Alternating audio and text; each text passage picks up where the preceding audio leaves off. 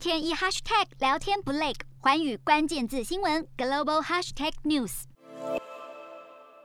即将卸任的德国总理梅克尔十号，他再度出访以色列，同时也对以色列做出了承诺，表示确保以色列的安全将是每一任德国政府的首要任务。这是梅克尔在任十六年来第八次，也是最后一次访问以色列。他表示，德国一直都会是以色列首要的欧洲盟友，即便对于巴勒斯坦和伊朗的政策不同，德国也会持续强化和以色列的安全以及经济关系。以色列总理班奈特也借机赞扬梅克尔成功促进以色列和德国的友谊，宣称两国的关系正处于前所未有的强劲状态。除了肯定，也感谢梅克尔一直以来对以色列的大力支持，